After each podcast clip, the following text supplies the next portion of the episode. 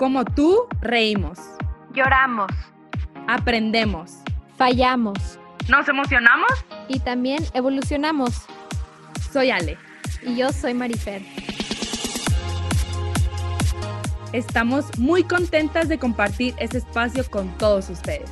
The Magic of Becoming es un podcast pensado en ti para que te conviertas en tu propio maestro. Creemos firmemente que convertirte en una mejor persona es un trabajo de todos los días y que en ese día a día siempre habrá magia. Muchas gracias por estar aquí. Esto es para ti. No moverte y no chingarle es faltarle el respeto a tu corazón, a tu talento y a ti mismo. Soy Gerardo Soto, soy fotógrafo. Hola, bienvenidos a todos. Estamos muy felices de compartir este espacio con Gerardo Soto. Como les dice, él es fotógrafo, le apasiona este tema. Ya nos platicará un poquito más a detalle de esto. Él tiene 25 años y pues te agradecemos de estar aquí con nosotras, de verdad, compartir una plática y pues compartirnos un poquito más de, de tu experiencia. Muchas gracias por estar aquí. Muchas gracias a las dos por la invitación y aquí estamos. Hola Gerardo, es un gusto tenerte aquí. Como te dije, para mí es un honor pues coincidir, sobre todo con gente que sea de Juárez. Este, es un honor ver cómo, cómo haya gente de, que sea de, de nuestra misma ciudad saliendo adelante en, en, México en general. Y me da mucho gusto poder platicar contigo y que nos platiques un poquito pues de todo lo que has hecho y de tu experiencia y compartir un poco de todo lo que sabes para ojalá inspirar a muchos a que sigan sus sueños. El día de hoy quiero que, que nos platiques para empezar un poquito de ti, de quién eres y un poquito para ti qué es la fotografía. Para empezar, mucho gusto, muchas gracias. ¿Y eh, quién soy?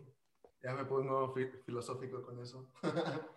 este, sí soy fotógrafo y justo siempre lo voy a, siempre lo voy a decir así eh, porque la fotografía ha sido la base de todo lo demás que estoy haciendo y de todo lo demás que, que, que venga a mi vida.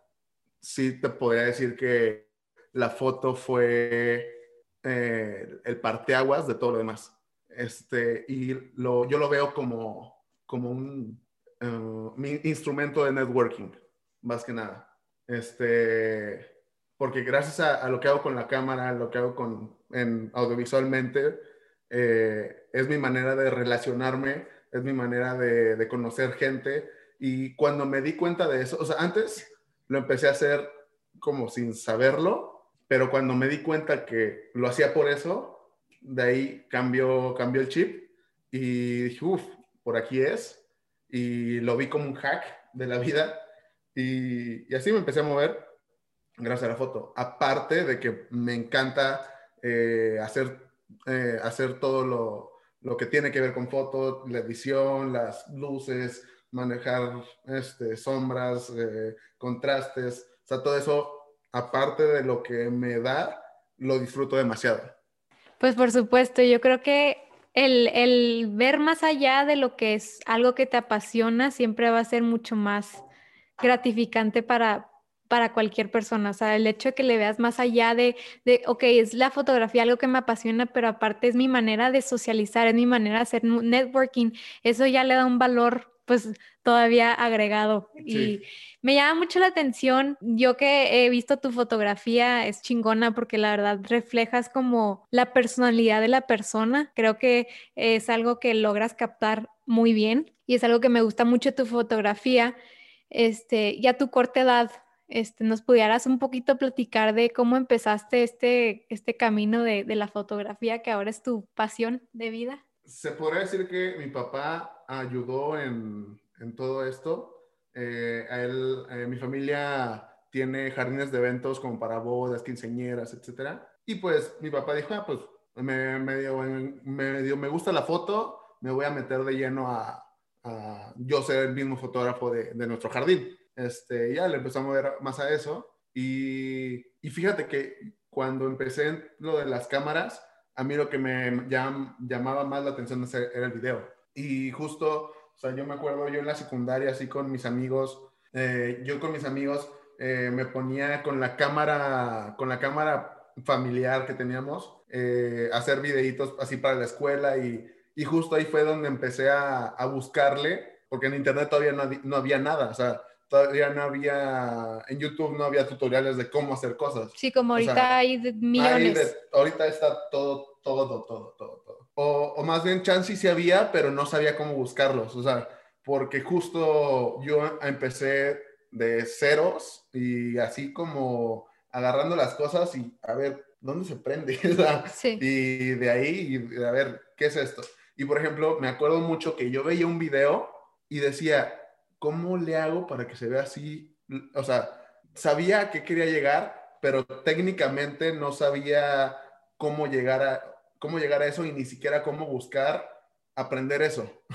o sea, porque sí. no tenía ni, ni, la remota idea de, de, cómo, cómo empezar a buscar algo, porque te digo, lo, lo empecé literalmente yo solo. Ahorita ya te puedo decir qué es lo que yo buscaba en ese momento, que fue lo que cambió que son los 24 cuadros por segundo. No sé si sabes más o menos a qué me refiero. Explícanos un poquito. bueno, haz de cuenta, no sé, les voy a poner un ejemplo. Eh, cuando nosotros grabamos directamente el celular, está en 30 cuadros por segundo o 60 cuadros por segundo. Y eso hace que se vea de alguna manera, pues como fluido el video. Pero si vemos una película, eh, pues obviamente no se ve igual. O sea, en cuanto a la fluidez y todo, y hace algo lo, eso que cambia son los cuadros por segundo. Okay. Que en el, en el cines normalmente, normalmente se usan 24 cuadros por segundo. Y nosotros, porque es así como vemos nosotros en la, nuestros ojos. Y en los celulares, en la tele, normalmente la tele está en 30 cuadros o en 60 cuadros por segundo. Wow. O sea, justo, chances, si, si no saben como el tema, pues no saben de qué estoy hablando. Sí. Pero justo así yo me sentía en el momento en que decía, ¿qué, qué es lo que hace que se... Pero te, Sí. te digo, no sabía cómo... Ya entendí, ya entendí cómo lo estás relacionando, o sea, como Ajá. que lo veías todo más lento, ¿no? Ah. Sí, pues no, es... Sí, más bien es que más- no, no sabía cómo buscar eso, o sea, no Ok. sabía cómo... Y eso era lo que me, me, me foqueaba poquito la cabeza, Ujú. de que no, ¿cómo le hago? O sea, y no sabía ni siquiera quién preguntarle. y pues le, le tuve que, que, que ir buscando, literalmente hacía los programas, bajaba con Movie Maker y empecé a yo rascarle. O sea, y ahorita que me pongo a pensar, pues sí, sí, o sea, sí lo hice por mis, o sea, por mi ser. Sí, sí, pero que, en esta búsqueda de tú, el, el tú buscar todas las herramientas para lograr un objetivo, que era saber tomar bien las fotografías, ¿sientes tú que tu mayor inspiración fue tu papá? O sea, él fue el que te inspiró a, a que te gustara eso, o piensas que viene de algún otro lado esa inspiración de la fotografía? Este, pues más bien, no sé si 100% de mi papá, pero mi papá sí ayudó el, el que, el tener como esa opción ahí. O sea, el, el como yo ver esa opción ahí en mi, en mi casa. De, ah, pues mi papá tiene una cámara, este, ah, chingón. Y como de, lo vi como, cuando yo empecé a hacer los videitos eh, y que le empecé a buscar y le empecé a mover más, también tuve mucha suerte en, en mi vida y todo el que cuando yo empecé a hacer videos, justamente se usaban las camarotas, o sea, y con cassettes. Y justamente en ese tiempo fue cuando se empezaron a usar las cámaras de video. De, Revolucionó ajá, todo. revolucionó todo a DSLR, que son las cámaras normales que ahorita usamos todos, de, como de foto, que empezó a tener video. Sí. Y yo me compré como la mejorcita, o, sea, o la primera, bueno, la segunda, pero la, la segunda generación de la primer cámara de ese tamaño que, que, podía hacer un video HD y ya en digital. Este, y por eso como que fue un cambio cabrón, porque por ejemplo, yo me acuerdo en la prepa, justo fue un güey de, de cinematografía y nos explicaba, no, para hacer para hacer cine tienes que tener esta camarota y hay que hacer este proceso y todo eso. Y, y yo soy un güey muy, muy huevón. O sea, muy huevón en, en, no en la mala forma. Yo lo veo como un, una ventaja porque siempre busco la manera fácil de hacer las cosas. Uh -huh. Este, yo decía, es que si quiero, quiero hacer eso, pero sin esto. o sea, quiero hacer eso, pero sin todo ese proceso. ¿Cómo, cómo, de qué otra forma se podría? Y yo por eso me acuerdo que la camarita que teníamos para la familia también era la de las primeritas digitales. O sea, que ya eran con, con, tarjetas o con discos duros. Y por eso, como yo decía, no, entonces debe de haber otra manera de hacerlo, no como ese güey me está diciendo. Y, y justo cuando ya dije, fuck it, me voy a comprar una cámara, que justo, eh, ah, lo que les, les, decía ahorita, que yo empecé eh, con cosas como de grandes, muy chico. Yo empecé de músico en antros y bares a los 14 años. ¿Cómo? Bien chiquito. Sí. sí, o sea, yo era de que baterista, percusionista, de repente agarraba la guitarra, de repente cantaba, o sea, en antros y bares tipo barecitos. O sea. Nos tenías oculto ese, esos talentos. Literal. ¿Y de dónde? ¿Cómo empezaste eso? O sea, nomás te animaste un día y dijiste, voy a ir al antro a... ¿O cómo fue? Todo esto empezó porque mi familia tenía el jardín de eventos. Ah, y, y justo como que tanto mi hermano mayor y yo lo veíamos como, ok, nosotros queremos nuestro pedo, pero por si las dudas ya tenemos esto Seguro. asegurado, ajá, y tanto de la misma manera que mi papá dijo, ah, yo voy a ser eh, fotógrafo de ahí, pues ya, si ya tengo que estar ahí a huevo, pues mínimo hago otra cosa. Este, nosotros lo veíamos así, pero con, empezamos un grupo de, de, de bodas, Ah, un grupo musical de bodas. Pues bien padre. Ajá, pero nunca hicimos bodas. Te desvió un poco. Sí, sí, sí. Este, o sea, compramos equipo y todo. O sea, para empezar, cuando em- nos empezamos a juntar, eh, salió una... Nos contrataron para hacer eh, la música en vivo de obras musicales. O sea, y, y- ahí sí hicimos de que 100 obras. Este, y ya, pues por lo mismo, como eran los fines de semana, pues ya no, nunca buqueamos como bodas ni quinceañeras. Y ya, o sea, eso, eso lo tuvimos como muy ocupado un rato. Y luego, eh, me acuerdo mucho que hicimos un evento en el TEC de Monterrey. Este, tocamos ahí. No, ni siquiera tocamos nosotros. Este, hicimos como una guerra de bandas. Lo hice con otro amigo. Y Creo que sí me acuerdo yo de eso. Puede ser. Porque sí fue, o sea, sí fue un evento grande. Sí, sí, sí. O sea, fue en el campo de fútbol y todo. Sí. Este, nosotros lo hicimos, nosotros llevamos el sonido y todo. Y justo un amigo que es DJ y él eh, estaba tocando, también estaba, era menor de edad también, y estaba tocando en eh, Plaza Nicole. Y nos dice, ah, no mames, eh, los vi tocar, estamos buscando una banda para el antro. Y dijimos, pues no, no hacemos eso, pero va. y justo dijimos, pues la neta nos vamos a pasar más chido en antros que en bodas, quinceañeras. Pues, ¿Consideras que ha sido parte de tu éxito el abrirte a todas las oportunidades que se te vengan en, en la vida como esa? O sea, yo sé que ahorita no está relacionado con la fotografía, o a lo mejor sí, no sé toda la historia, pero, pero ¿crees que ha sido una parte de tu éxito como que, ok, pues no hago antros, pero ¿por qué no? Ajá, sí. Justamente creo que lo que más me, me ha ayudado en mi vida es estar abierto a todas las posibilidades. Y, jus- y yo lo veo un poquito con la palabra ceder. Este, y para la palabra ceder es algo fuerte, pero justo como al menos en mi definición, ceder un poquito es, es puede ser una, una pequeña clave de, de éxito. Este, porque para mí ceder es el, el tener la, la pequeña posibilidad de que, de que todo está bien o la pequeña posibilidad de que estás equivocado y puedes cambiar o tener la pequeña posibilidad de que, o sea, ver todas las posibilidades posibles. Sí, sí, sí. o sea, que no estés... Pues más bien como un tema, yo, yo lo diría como en otra palabra, yo lo definiría a lo mejor como hum- humildad, ¿no? Porque eh, tienes la humildad de decir, ok, esto sí lo hice bien, pero a lo mejor esto no. O tener la humildad como a veces de, de, pues no hago antros, pero pues qué padre, es una oportunidad nueva y pues a lo mejor sale algo bueno de esto. Pues humildad, la palabra humildad no me gusta porque creo que está muy ajá. o mal, mal este, establecida en la, en la gente y porque eh, tanto más que nada los mexicanos ven humilde como hacerse chicos. Sí. O sea, ¿sabes cómo? Sí, por sí, eso sí, no, pero no me porque gusta tiene- como usar por ahí. Yo pensaría que porque tienen mala definición de humildad, Ajá, porque, exacto. ¿sabes?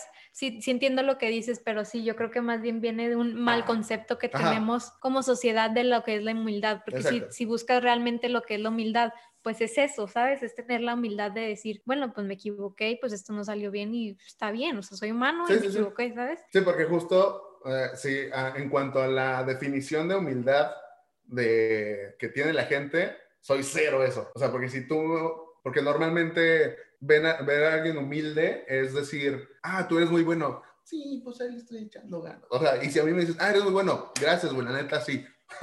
pero porque me ha costado, ¿sabes? Ajá, o sea, sea por lo que sea, pero me la creo. Sí. O sea, y fíjate que eso también batallé mucho para llegar a ese punto. Ajá, llegar a ese punto de creérmela, de alguna manera. ¿Puedes profundizar un poquito más en eso, en cómo, cuál fue tu proceso para llegar a eso? Creo que a mí me pasa, a Ale le pasa, o mucha gente nos pasa eso que no te la crees y no te la crees aunque te hayan dicho una y otra y otra y otra y otra y otra y otra vez.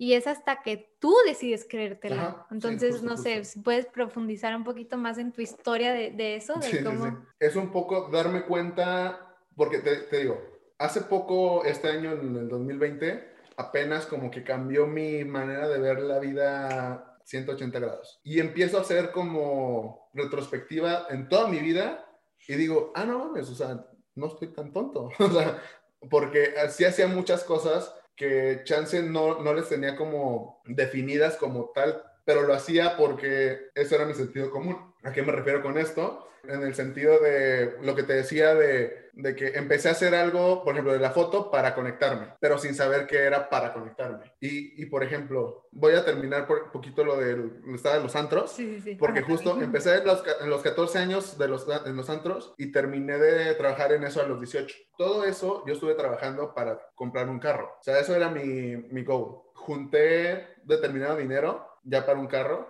Esto fue ya a los 18 y dije, ok, si me compro el carro, luego qué voy a hacer. Porque sí he estado siempre en el mindset de, de que no, me, no quiero un trabajo normal. No quiero este, estar en, en algún lado. Más que nada porque a mi edad, a los 14, 15 años, normalmente mis amigos pues estaban trabajando en las salitas o, o, de meseros en tal lado. Y, y yo veía el, lo que, que, ellos ganaban por a la quincena, yo lo ganaba en una noche tocando dos horas. Y yo decía, o sea, que, que ponle que eran como 600 pesos, pero imagina, a los 14 años es un dineral. pero, o sea, ver, yo lo veía eso y decía, no manches, o sea, estoy ganando en la vida. o sea, porque estoy haciendo algo que disfruto un chingo, que yo pagaría por hacerlo y aparte estoy, estoy ganando pues muy bien y yo feliz. y por eso cuando, como yo, es que yo no tomo, yo no fumo y justo como estar en todos esos ambientes me hizo menos querer. y justo como todo lo de todos esos ambientes, el, el terminar oliendo a cigarro todos los días, fue, fueron las cosas que dije, no, ya no quiero, ya no quiero tocar. Pero dije, pero tampoco quiero trabajar en otra cosa. ¿Qué voy a hacer? Aunque, este, pues soy bueno en lo audiovisual y lo que había hecho lo he hecho con la camarita Sony de mis papás. Y dije, ah, pues me, me podría comprar una cámara. Y yo pensando en todavía en el jardín de mis papás. De decir, o sea, pues mínimo, o sea, yo quiero mis, o sea, hacer mis pedos, pero mínimo, pues podría hacer un deal con mi familia de que me pongan a huevo en los paquetes de las bodas de las quinceañeras y ya de ahí es un dinero asegurado. O sea, querías empezar por ahí. Ajá, porque dije, ok, voy a hacer la inversión de mi cámara. Fun fact, nunca hice una boda. y hasta la fecha, la no, fecha hace no bodas. He hecho nada. y ahorita les explico por qué no hago bodas y por qué no acepto bodas. Es una razón bonita. Desde ahí empecé a, a decir, ok, ¿qué, ¿qué, hago? Porque, o sea, no tengo idea de cómo usar una cámara. ¿Qué hago para desde un principio sobresalir? Dije, pues, o sea, lo único que está en mis manos para desde un principio sobresalir es comprarme la mejor cámara que pueda en este momento.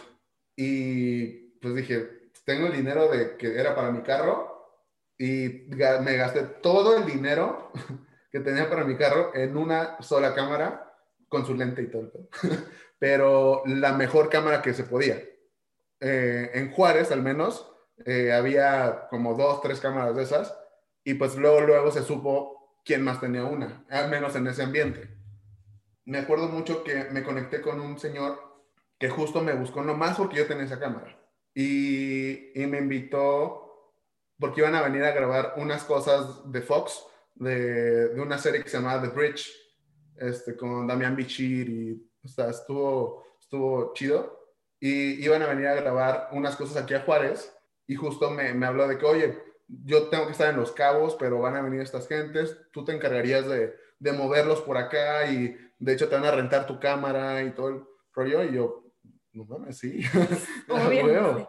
Este, eran de Los Ángeles, eran señores pues ya grandecitos, eh, con mucha experiencia, que justo uno es de los fotógrafos, de, o sea, de fotógrafo me refiero a de, literal de fotografía de cine, de encuadres y todo eso, que trabaja con Salma Hayek y cosas así, o sea, chido, chido. Y, y, justo ellos habían rentado otras cámaras como la mía en Los Ángeles, este, y se trajeron para acá y aparte me rentaron la mía, o sea, y yo pues, ellos me decían a dónde los tenía que mover, yo, yo los movía y cosas así. O sea, yo estaba de asistente, pero de ahí empecé a, a ver eh, cómo, pues cómo le movían a mi cámara.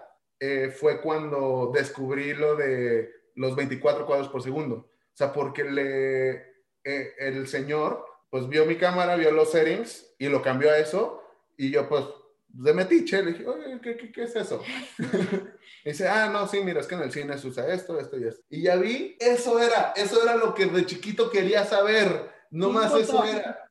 Y dije, guau, no mames cómo cambió mi vida en este momento. y, y, y, ya, pues, de ahí, eh, ahorita te puedo decir que en ese tiempo tuve algún tipo de problema de actitud, porque yo no me sentía, o sea, yo me sentía eh, medio hecho chiquito de, o sea, es, fue, fue, son pedos mentales de ese tiempo, pero en ese tiempo, pues yo decía, ah, ¿por qué me traen asistentes si yo tengo esa cámara? Que ahorita digo, qué, qué, qué mal, qué mala forma de ver las, de ver las cosas. o sea, estás aprendiendo, güey. O sea, yo mismo me estoy diciendo eso ahorita. Siento que ya cambió completamente mi perspectiva pero en ese tiempo yo sí estaba como, mmm, ¿por, qué, ¿por, qué, soy asistente nada más? O sea, yo, yo debería estar grabando. Muy mal. El ego 100%, sí, ¿estás sí, de sí. acuerdo? Porque cuando, o, o sea, cuando, ahorita ya por todo lo que viviste y todo lo que ya has aprendido con el paso del tiempo, pues obviamente te pones a reflexionar todo lo que ha pasado y puedes ya analizar ese escenario de tu vida de diferente manera. Yo creo que el hecho que ya ahorita, en este momento, platicando con nosotras, lo puedas decir así de que, wow, todo lo que aprendí, wow, sí, que me sí. contrataron a mí, wow, que tenía la mejor cámara, o sea, ya cambia todo, o sea, no importa que en ese momento te hayas sentido así, que el hecho de que tú ya ahorita lo sientas y lo agradezcas de esa manera, yo creo que ya ahorita se te multiplica todo porque sí, sí. ya estás agradeciéndolo, ¿sabes? Y es otra manera diferente de ver las cosas. Qué emoción, a ver, continúa. Sí, o sea, yo, y yo todo ese tipo de cosas en ese tiempo lo defino 100% en inseguridad. O sea, si ahorita lo digo con toda, toda confianza, porque es algo que ya, ya pasó. O sea, que ya este, eh, supe superar. Sí. este, y todo ese tipo de pensamientos, de, de, cosas, al final pues eran inseguridades mías. Sí. Este, pero te digo, ahorita que lo estoy diciendo, y es la primera vez que lo cuento de esa manera, y digo, no mames, qué, qué, qué suerte tuve en ese tiempo, que me hayan eh, buscado para eso, que haya aprendido tantas cosas de esas cositas y aparte me hayan pagado por eso. Pero en ese tiempo yo estaba 100% seguro que yo tenía razón. Y como dices, qué chido que ahorita ya lo veo de otra manera, pero sí, qué, qué, qué raro, qué raro ahorita hacer retrospectiva de eso en específico, porque sí fue algo, también un parteaguas de, de cómo empecé a, a mejorar mi, mi manera de, de, ver mi cámara, o sea, pero sí me di cuenta a eso, que dijo, ok, unos güeyes de Los Ángeles eh, que trabajan en, en series ya establecidas, chingonas con Fox, o sea, están usando mi cámara compré la mejor. Sí, o sea, sí, literalmente compré la mejor que se podía comprar en ese momento. Ahorita, ah, no, ya no la tengo. Me acabo de acordar que ya no la tengo. Pero, este, justo eh, ahorita ya se le notaban los años en el video. O sea, en foto puede seguir por toda la vida, pero en, el, en cuanto a video ya se le notaban sus añitos. Y, ¿Eso hace cuánto fue, Gera, cuando la compraste esa cámara? ¿Qué te gustó? Unos seis años, yo creo. Qué impresión todo lo que has logrado en seis años. O sea, es que quiero que, quiero que los platiques a, sí, sí. a, a mí y a Ale y a los que nos estén escuchando ¿Qué, ¿Qué, pasó después de eso? O sea, porque a mí me intriga muchísimo como... Yo soy un güey muy huevón.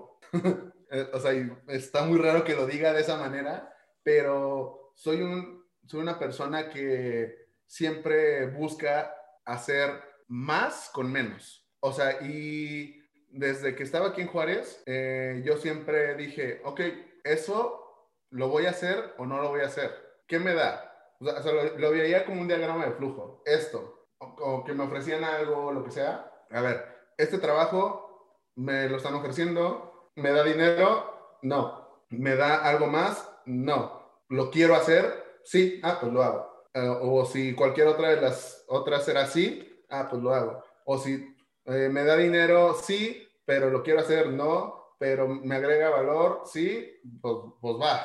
Son cositas. Pues muy reflexivo más que Ajá, Porque sí decía, ¿para qué le echo ganas en un lugar donde no veo potencial en, en lo que yo estoy haciendo? Y así lo veía yo. O sea, por lo mismo, yo aquí en Juárez, yo nunca yo nunca fui como ah, el, fotógrafo de Juárez, porque normalmente acá, eh, como definían alguien que le estaba, estaba haciendo muchas cosas, era más que nada en bodas o en, revistas locales. Y, y, yo justo veía, ok, es que una boda solamente me agrega valor monetario, no me, no me da más, no me da otra cosa, pero justo eh, para hacer una boda necesito apartar, apartar una fecha con un año de anticipación, mínimo seis meses, y pues es una fecha que para mí no es nada importante. O sea, personalmente es nada importante, pero es una fecha demasiado importante para la persona que me contrataría. Y, por lo mismo, eh, y por lo mismo, eh, yo no sé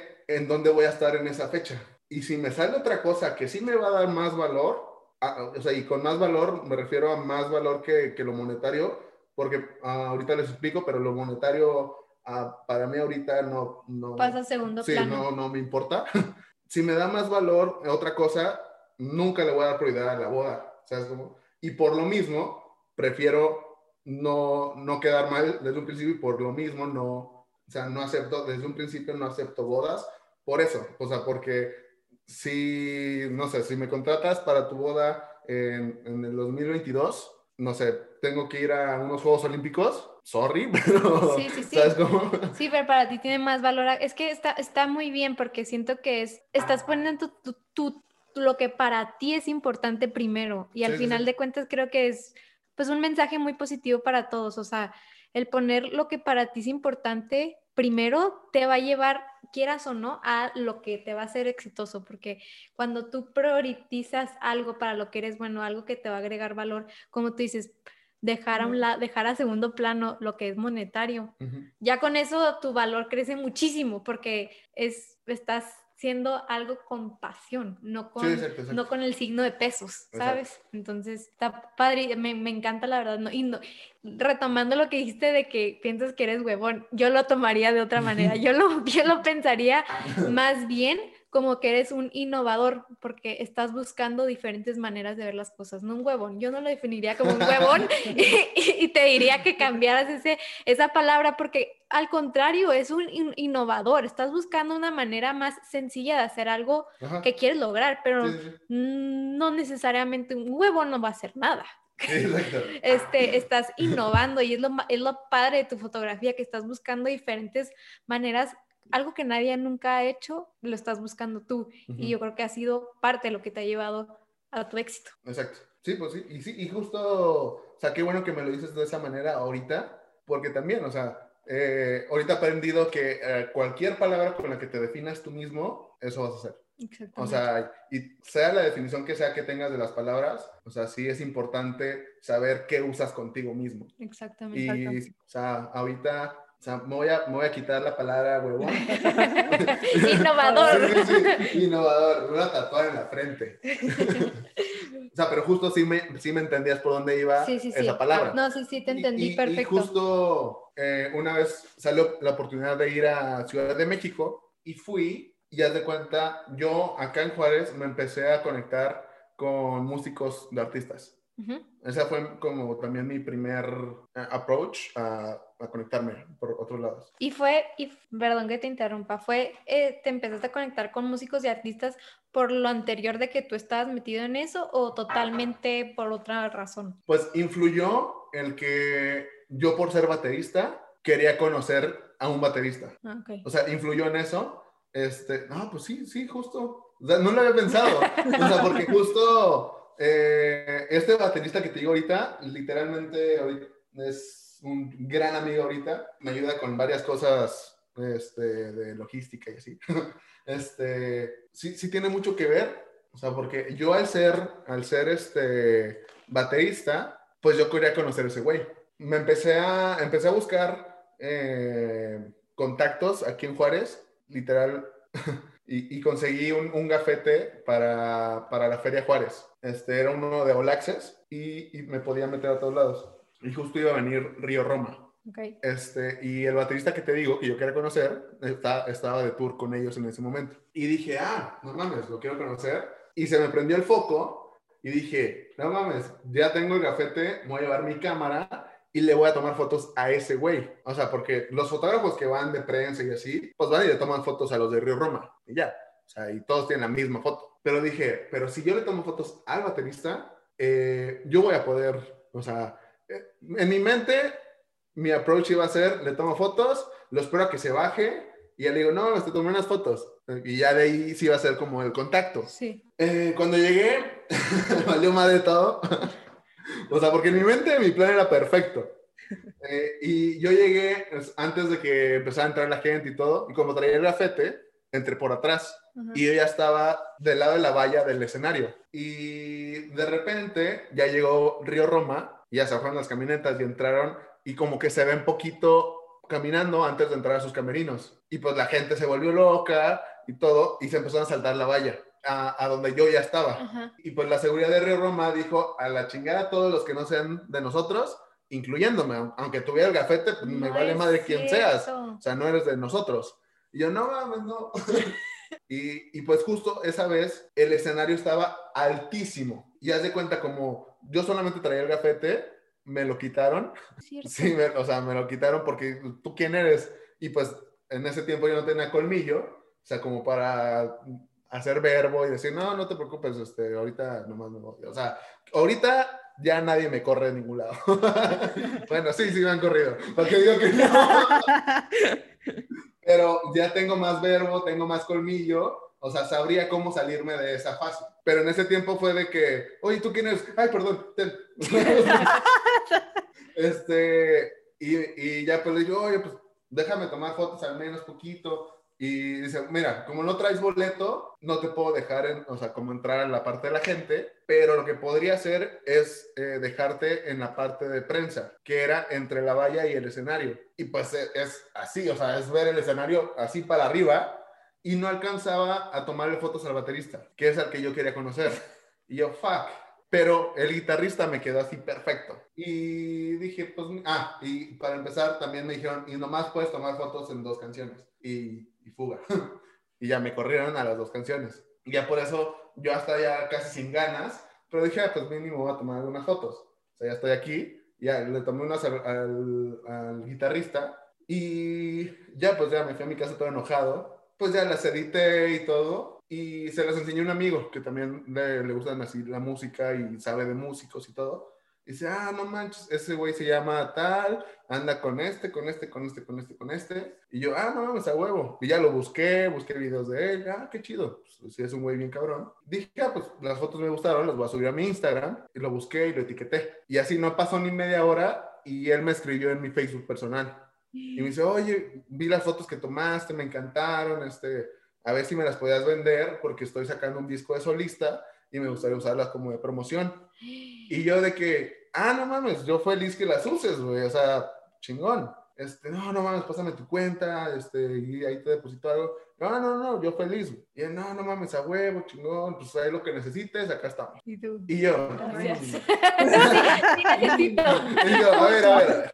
En ese momento fue de que, ah, no, muchas gracias. Pero luego dije, él me of- se ofreció, pues Claro. lo, lo voy a aprovechar. No, y estás de acuerdo que es una de las oportunidades de las que Exacto. tomaste. Ah, Sí, o sea, porque justo en mi familia, al menos, creo que todos somos de alguna manera, no súper extrovertidos, pero pues no nos da pena, o sea, no nos da pena el platicar con desconocidos o pasar un buen rato con alguien random, o sea, Sí, etcétera. Por lo mismo, eso me ayudó a no darme pena nada, o sea, no darme pena, este, algo que sé que no es malo. Sí. Este, y como dicen por ahí, pena te debería dar robar. Ven a robar y que te cachen. Dice eso. Ven a robar y que te cachen, mijita. Lo demás no te debe dar pena. Exacto. Exacto. Y haz de cuenta, empezaban a venir artistas acá a Juárez o al Paso, pues dije, a ver, chicle y pega, y le dije a este güey, oye, güey, va a venir Carlos Rivera, ¿conoces a alguien que toque con él? Me dice, ah, no mames, sí, ahí te paso el contacto del bajista. Este, y ya de repente yo le escribí al bajista, le digo, soy amigo de tal, este, pues acá estoy en Juárez, lo que necesites. Ya este, güey, ah, no, yo soy de Chihuahua, güey. Este, o sea, güey, nos vamos a comer antes del show o vamos a cenar después del show, etcétera. Y, así empecé, me empecé a, a conectar con, con diferentes eh, músicos de artistas que venían a Juárez o al Paso. Poco a poco, cada vez que venía alguien, yo le decía, oye, ¿conoces a alguien de tal? De Matiz, por de- Al por mismo, o sea, al ¿Ah? mismo que tú le tomaste fotos, que usó tus fotos. Pues, ajá, o sea, al principio, pero ya Ajá. empecé a conocer otros, Ajá. otros que ya les decía a tal, oye, ¿conoces a alguien acá? Porque tampoco quería como, Sí, sí, sí. Ajá. Lo mismo. sí. sí, y justo eh, una vez leí una cosa importante, que si quieres que alguien te tenga confianza, pídele un favor. Mm, Nunca, nunca la he escuchado y suena, o sea, me suena lógico interesante. Ajá, O sea, está interesante analizar eso. porque es, o sea, yo todo lo veo, lo veo Pues psicológicamente. porque estás confiando en esa persona, si le Ajá, estás o sea, pidiendo más favor. bien él, justo él, él lo ve así. Ah, este güey me tiene la confianza como para pedirme un favor y automáticamente te regresan esa confianza. O sea, ya dicen, ah, le tengo confianza yo también, porque me la tiene a mí, de alguna manera. Pero, o sea, una vez lo leí en algún lado y, y se me quedó eso. Por eso tampoco quería así como un uno solo, uno solo. O sea, y me empecé a conectar con diferentes Ujú. y, y ya justo eso, eh, cada vez que venía alguien aquí, ya me decían, oye, güey, por, por, por decir algo, ahorita puse el ejemplo de Carlos Rivera, Ajá. porque el bajista que es de Chihuahua, ya como un año después, ahorita sigo con eso, pero el güey, este que te digo, el guitarrista de Río Roma, el que le tomé las fotos y todo, Ajá. la vez que yo iba a ir a Ciudad de México por primera vez, le dije a ese güey, oye, voy a ir a México, la chingada. Y me dice, güey, yo paso por ti al aeropuerto, ¿qué pedo? ¿Qué hacemos? Todo. Y le dije, güey, pues te regalo un videoclip musical. O sea, yo le dije, este, no mames, a huevo, chingón, porque justo de las fotos que usó para, para su disco, pues le dije, ah, pues aparte te regalo un videoclip. Este, yo para empezarme a conectar allá en México y todo. Ajá. Este, y el güey súper feliz y todo. Y desde el día, el día que llegué a México, él fue por mí y empecé, a- o sea, justo habían terminado de tocar un primera fila de Faye, este, y un chingo de músicos allá en México, se iban a juntar ese día en el depa de este güey a, a este, Convivir.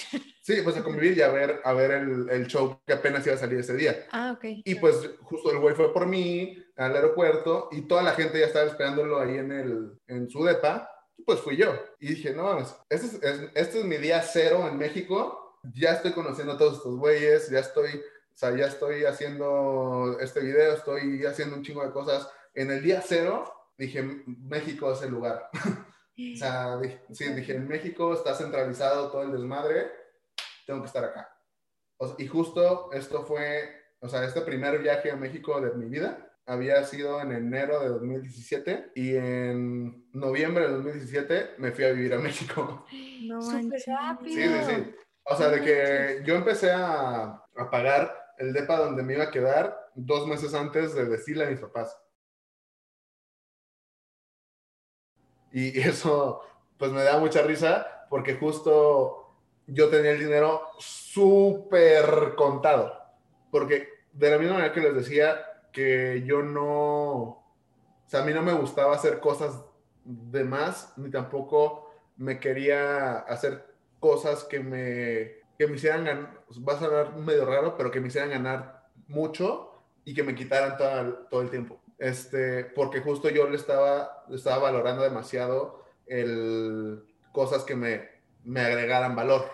Pero me, me, me llama much- mucho la atención tu visión tan grande. Sí, O desde- sea, tu visión tan grande desde que empezaste, porque desde el momento, y te lo platicaba ahorita antes de grabar, desde el momento en que tú compraste la cámara más grande, tú te visualizaste en un lugar acá, no te visualizaste como, ay, pues me voy a quedar en Juárez y voy a hacer fotos este, de bodas de gente de Juárez y, y voy a comprar una cámara que me dé para el jale.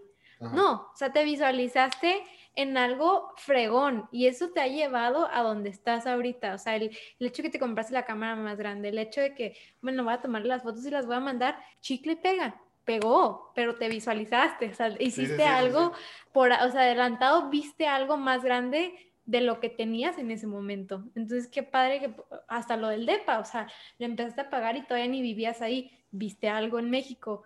O sea, todo, todo, todo lo que has ido haciendo a lo largo de tu vida te ha ido sumando a lo que es ahorita y lo que vas a hacer Sí, sí, sí. después. Entonces, qué padre, pues felicidades por eso. Muchas gracias, muchas gracias. Pero sí, justo me salté una cosa muy importante, que es que no fui a la escuela. Pero no saben cómo batallé con mis papás para que me dejaran no ir a la No escuela. ir a la escuela. O sea, porque sí fui a la escuela como dos semanas. O sea, Pero escuela- ¿a qué edad, o sea, a qué edad dejaste ir o, o cómo? O sea, haz de cuenta, para empezar, me, me corrieron de la prepa y mis papás, obviamente, me dijeron, salte de la casa y vete a buscar o un trabajo o... Ah, esto, pues todavía no tenía ni cámara, ni idea, ni, ni nada. O sea, pero me corrieron de la escuela. Este, o sea, todavía no sabía, todavía estaba trabajando en antros.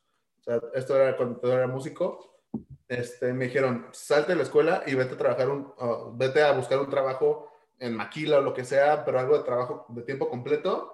O sea, si no vas a estar en la escuela, pues vete a buscar un trabajo o vete a buscar una escuela privada y tú la vas a pagar. Y yo, uff. Above. No manches, o sea, cuando me pasó eso, eh, eso fue en segundo semestre, me corrieron para pasar a tercer semestre.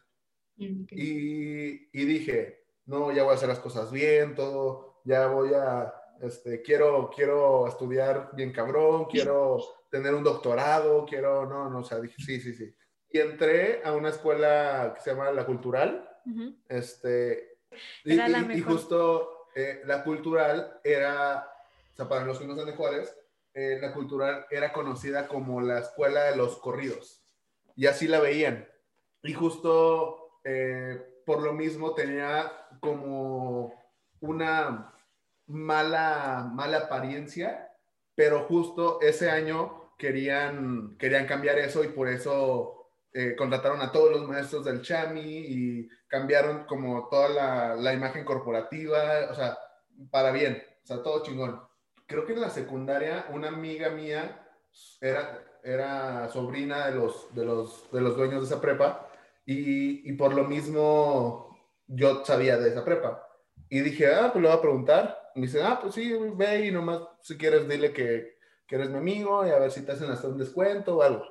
Y ya pues fui, yo en esa prepa solamente, me acuerdo que pagué la, la, la inscripción y de alguna manera eh, todos los demás meses me empecé a, a salir con la mía de no pagar las, las mensualidades. o sea, ningún semestre ni nada, porque mm, justo me empecé a conectar con los, con los dueños, le- les empecé a ayudar en cosas, empecé a, a ganar cosas en atletismo, me empecé a meter en muchas cosas y yo ya siempre le decía, perdónenme la... la- la- y, y así, o sea, muchas cosas y de repente, pues en ese tiempo estaba medio fit y todo. Eh, esto podría sonar mal de alguna manera eh, si lo contara eh, en, otro, en otra perspectiva, pero yo ya lo hablé con el, con el director, que fue en ese tiempo, y ah, le gustó mucho cómo lo vi. Pero yo le dije, la neta, va, porque hace poquito el director de esa prepa fue a Ciudad de México y me invitó a cenar, o sea, para platicar y todo. Y pues me dijo que está muy orgulloso de todo lo que estoy haciendo y de cómo veo la vida y de todo eso. Y justo yo le dije, es que en, en esta prepa yo aprendí mucho de la vida. O sea, y no de como muchos pensarían. Pero justo una vez eh, me dijeron, oye, ¿nos puedes ayudar con el sonido para un, un ensayo de una cosa? Y yo no puedo, tengo, tengo un examen de química. Y pues era con un profe muy, muy Estricto. estricto. Y, y me dicen, nada, no te preocupes. Nosotros te ayudamos con la calificación. Tú, Dije- obvio. Y dije, ah, pues, fuck it. Obvio. O sea, pero, y ahí aprendí de que, ah, no manches, eso, o sea, los contactos sí importan. Y, o sea, eso fue en la prepa y, y pues sí me cambió un poquito también el chip en ese momento. Al- al- cuando no te preocupes, nosotros te ayudamos. Y dije, ah, cabrón. Dije, ah, pues, eso me interesa. Va, se arma. Y bueno, eso fue la prepa. Eh, ya cuando yo iba a entrar a la universidad, para empezar, yo no quería entrar, o sea, a la universidad en lo absoluto. Haz de cuenta, pero mis papás me dijeron, ok, sabemos que traes tus desmadres, sabemos que quieres hacer muchas cosas y lo, lo respetamos, pero danos un papelito, porque antes se usaba mucho el de papelito habla, sea, o sea, te apoyamos en tu desmadre, pero danos un- una ingeniería por si las dudas.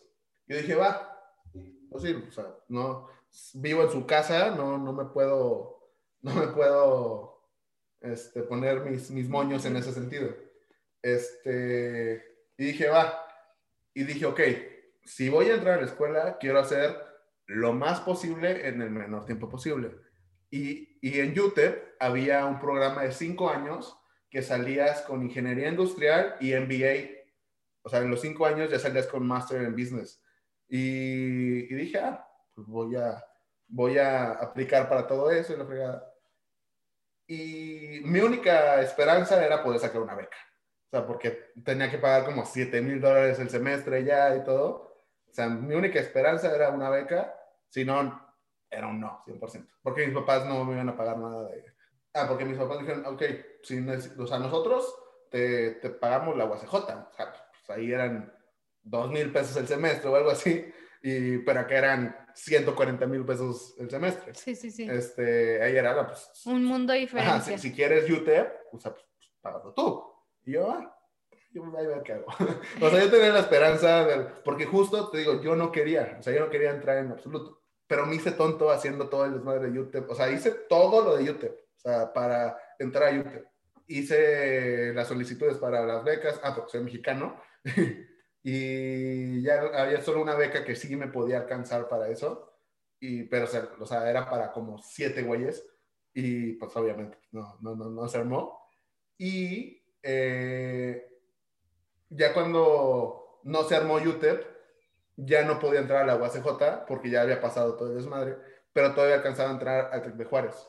Ok. Y yo me quedé con la idea de ingeniería industrial por el programa de los cinco años de, de UTEP. Y pues me metí en ingeniería industrial y ya entré, entré a la universidad.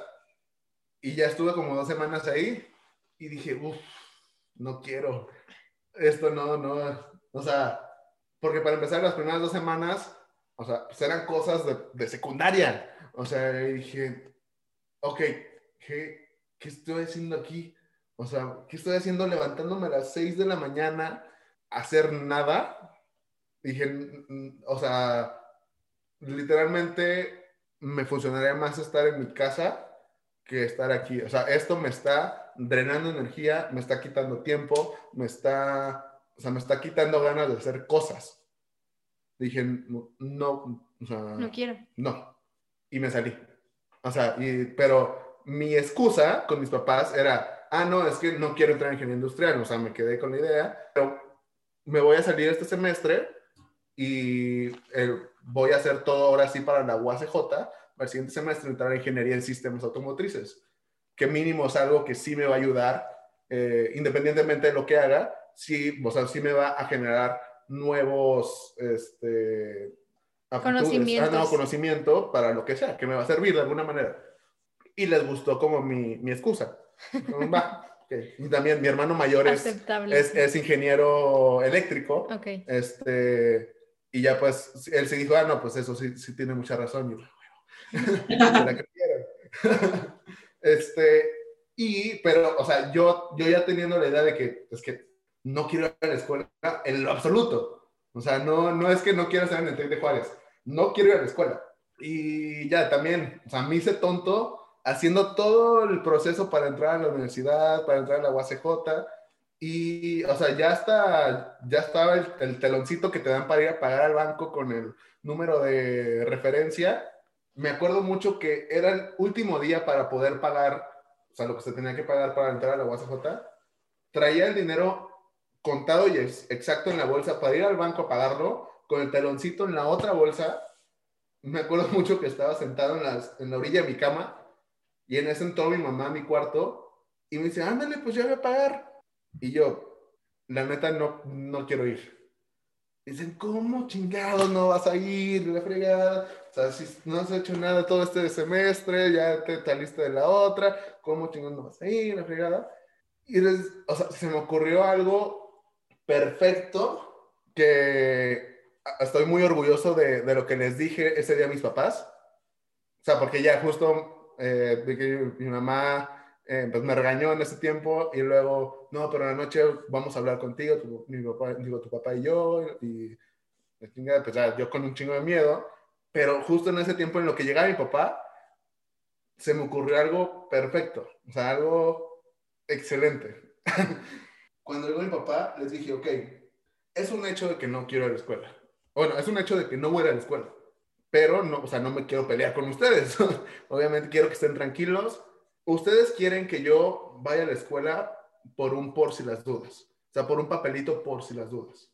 Este, ¿qué les parece si investigo cuánto gana un ingeniero recién graduado de donde quieran? Si quieren de TEC de Monterrey, si quieren de UTEP, si quieren de, de la UACJ.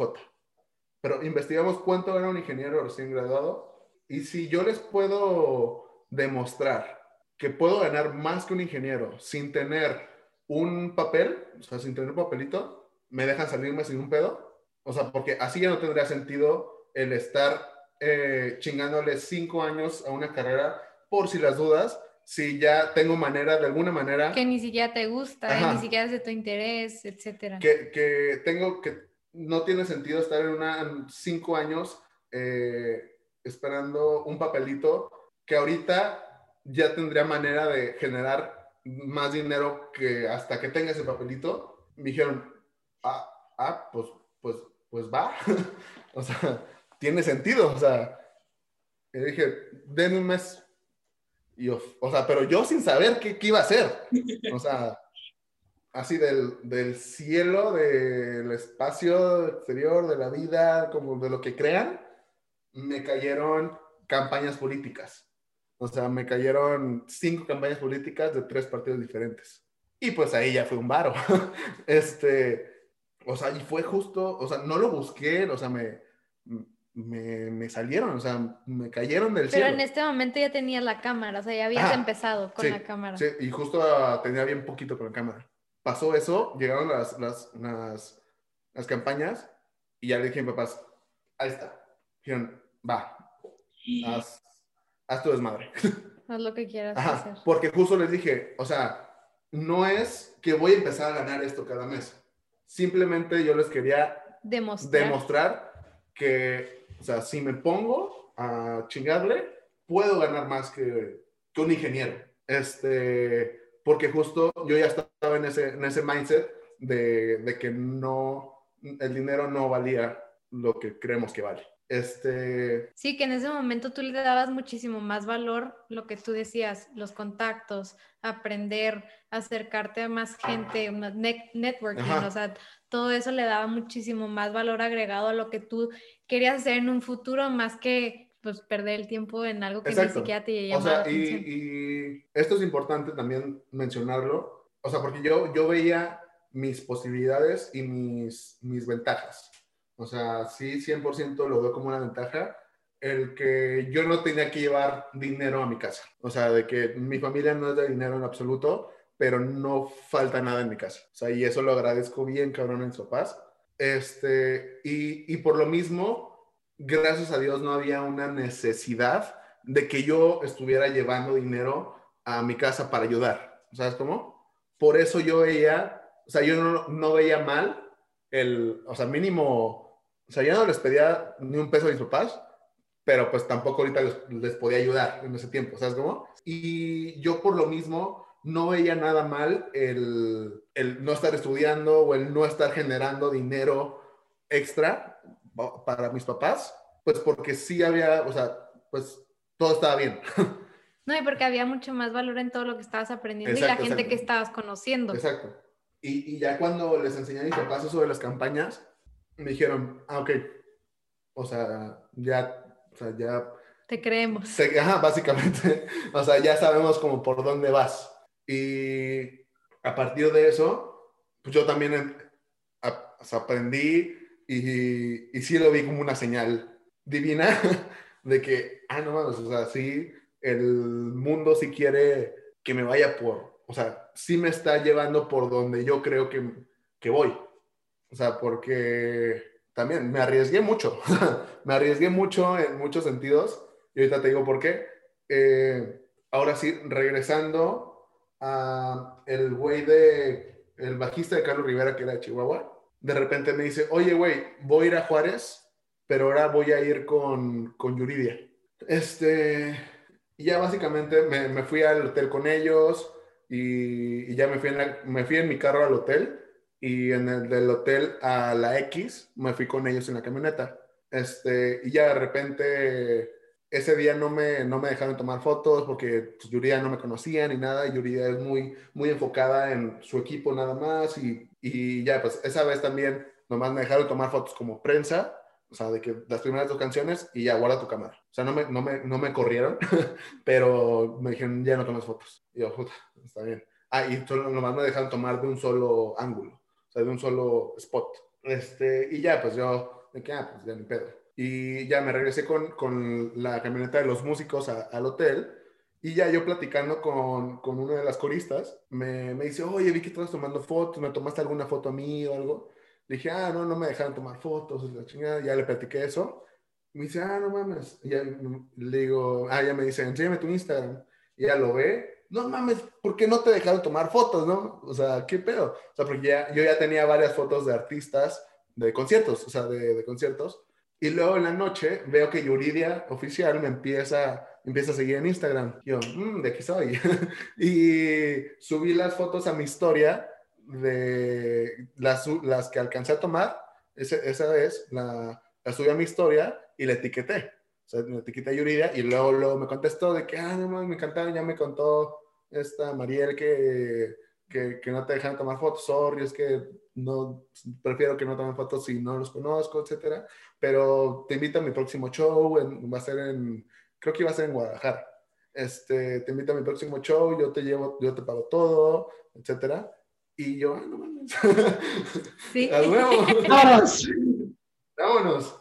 Y, y se, e iba a ser como en dos semanas y se canceló. Y dice, ah, sorry, se canceló. O ya me, ella me dice, sorry, se canceló, pero tengo otro show en Tlaxcala dentro de un mes. Y ah, para esto, en ese tiempo yo ya había pagado mi depa en, en Ciudad de México. Y ella, y Yuridia me dice, te pago todo para ir a Ciudad de México y en el aero- aeropuerto ah, va a estar una camioneta esperándolos para irse a Tlaxcala. Y dije, ok, y vi fechas, vi todo el pedo. Dije, ching su madre, esa, ese día me voy a vivir a México. O sea, ese día que Yuridia me pagó el vuelo a Ciudad de México, o sea, yo me llevé todas mis chivas para vivir en Ciudad de México y todo, con todas mis chivas me fui a Tlaxcala. No. Sí, sí, sí.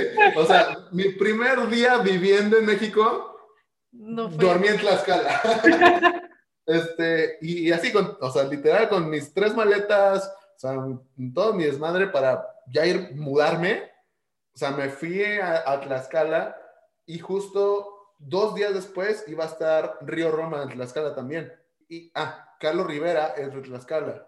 Y esa vez fue cuando Río Roma sacó una nueva canción con, con Carlos Rivera, la de Todavía no te olvido. Es, no sé si saben cuál es. Sí, Yo obvio. no, yo no, yo no. Me encanta. O sea, obviamente sé quiénes sí, son los dos, pero sí, no sí. sé cuál es esa canción.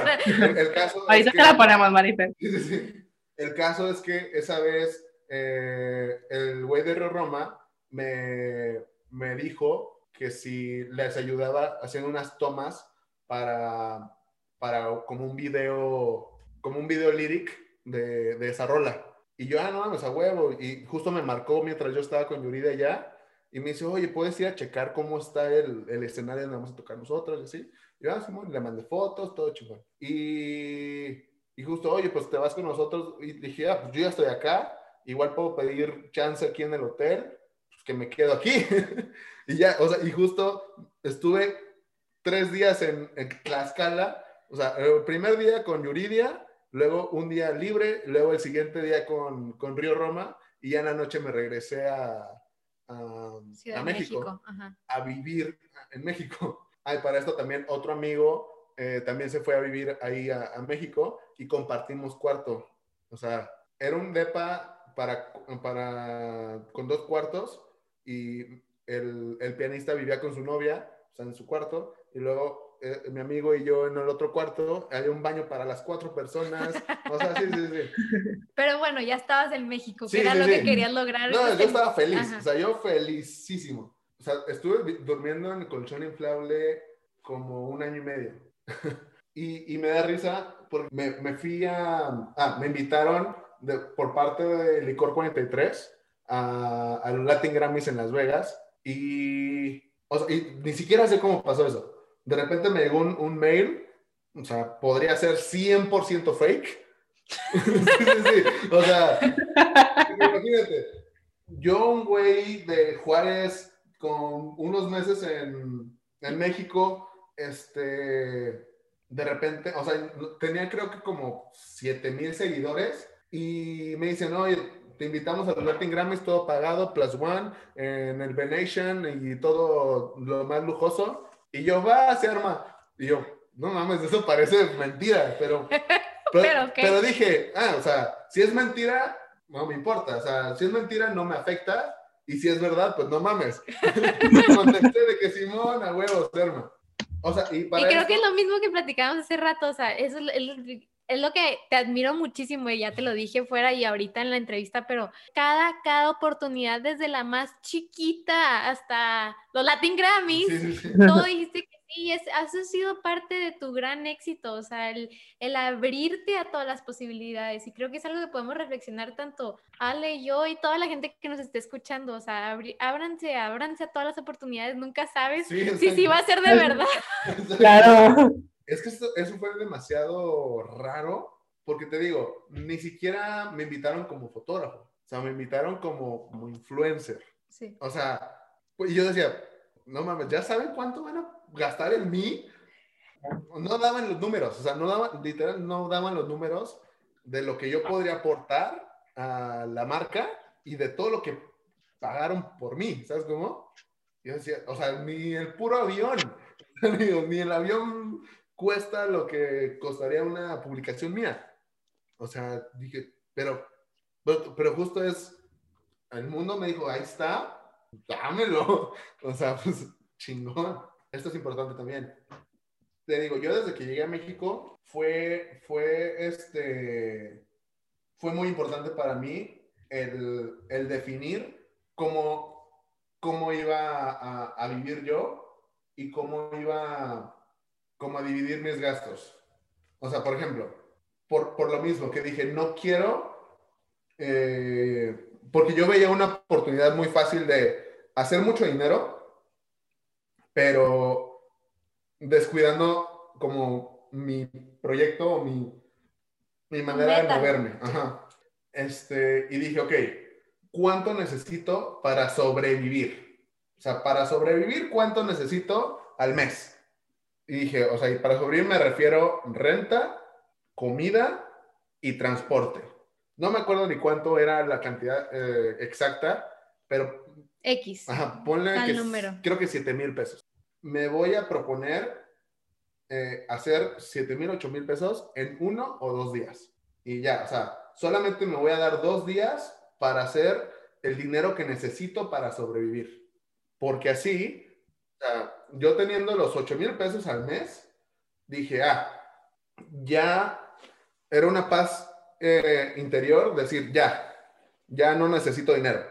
O sea, ya no necesito trabajar más en cosas de dinero. O sea, ya tengo el dinero que necesito. Ahora tengo 28 días libres para hacer cosas que no me van a dar dinero en ese momento, pero me van a generar valor, van a generar contactos, me van a generar, o sea, Aprendizaje. Ajá, aprendizaje y todo. Y Todo. justo eso, o sea, por eso me ponía los dos días nada más para generar el dinero que necesitaba. Y ya yo lo veía, todo lo demás era chingarle, chingarle, chingarle en otras cosas que no me iban a dar dinero. Pero justo, es, o sea, ahorita ya te puedo decir de que ah, pues, obviamente, sí fue un poco extremista de mi parte, este, pero sí, sí me ayudó demasiado a, hacer- a hacerlo así porque justo si me hubiera ido por el lado del dinero, creo que no hubiera hecho ni el 5% de lo que llevo ahorita. Wow, de verdad se me pone la piel chinita, me está encantando todo lo que nos estás compartiendo. Este, creo que el hecho de, volvemos a la palabra humildad, aunque me dices que no, decir, bueno, estoy empezando y si ahorita me puedo empapar de conocimiento y me puedo llenar de aprendizajes, de contactos, de experiencias, va a tener muchísimo más valor que el dinero.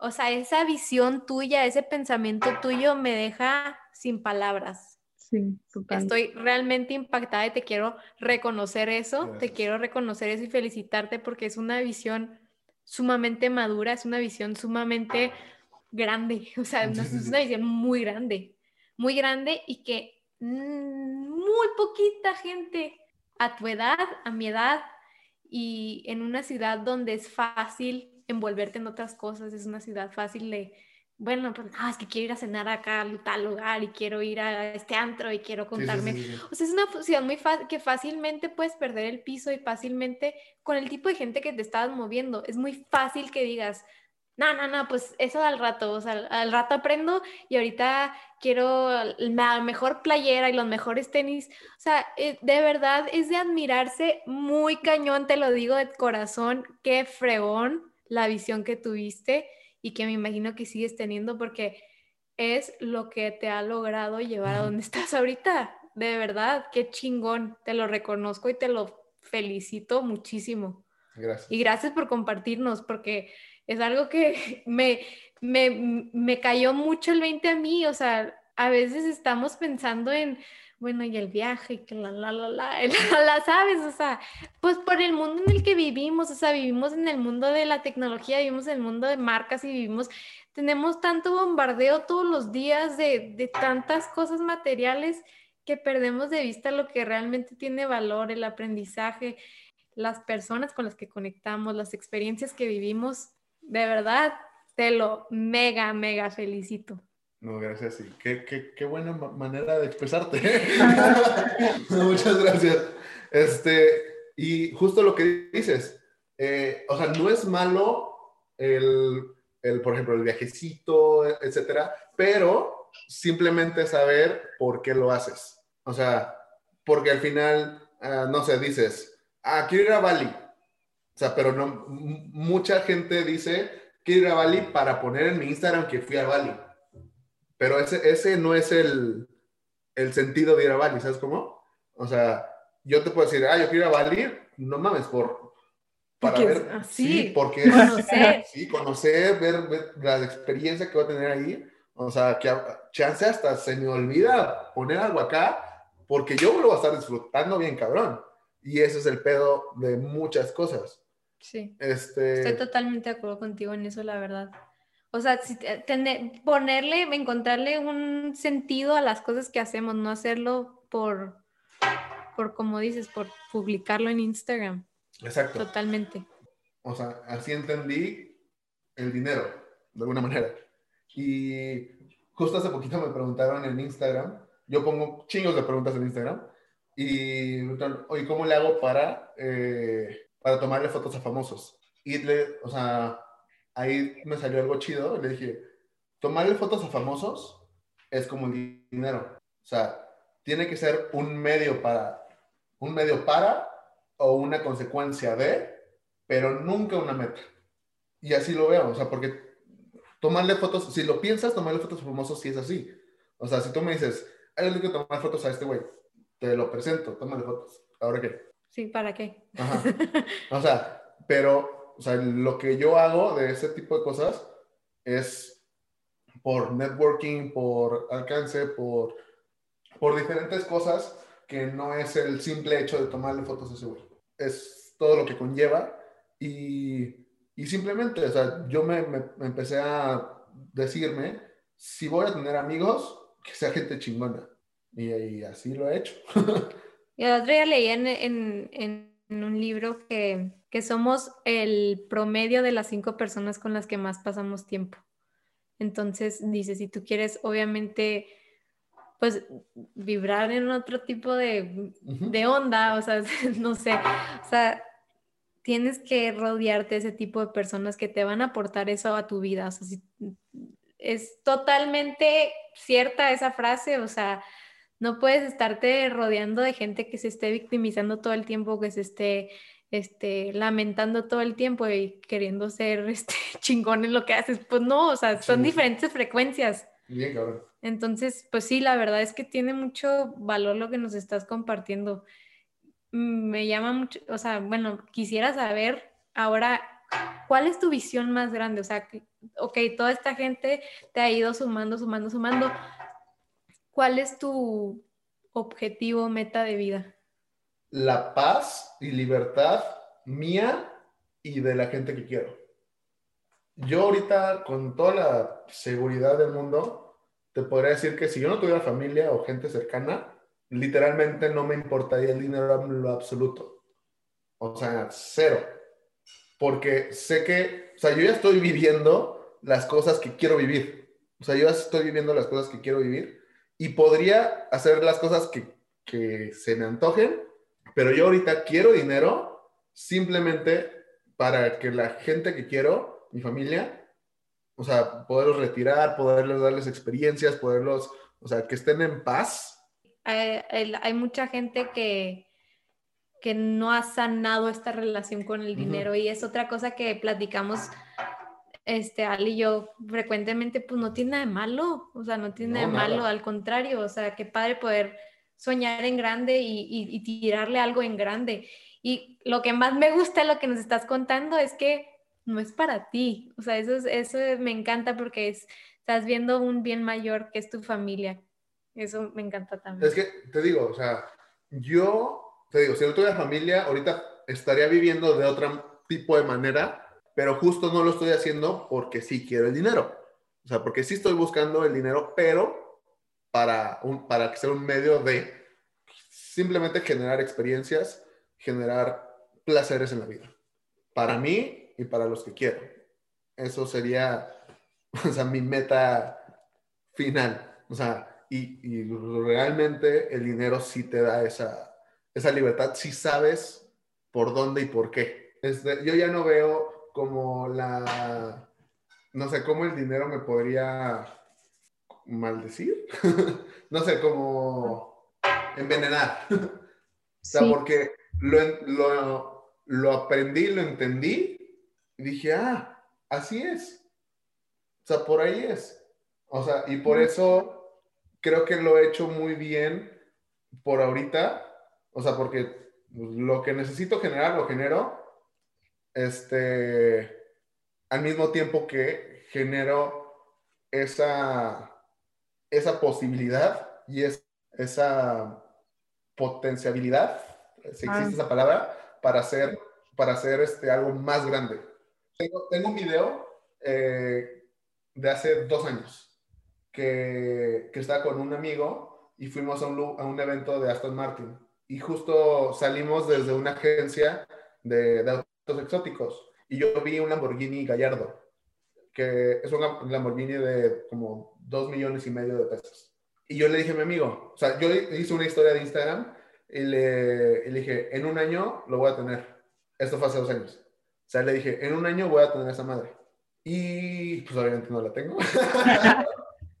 Pero, este, justo hace poquito platicamos de eso y le dije, yo ahorita te puedo decir con toda seguridad que si yo me hubiera enfocado realmente, o sea, porque en ese tiempo yo pensaba diferente, si yo me hubiera enfocado realmente en tener ese Lamborghini ahorita, ahí ya estaría fuera.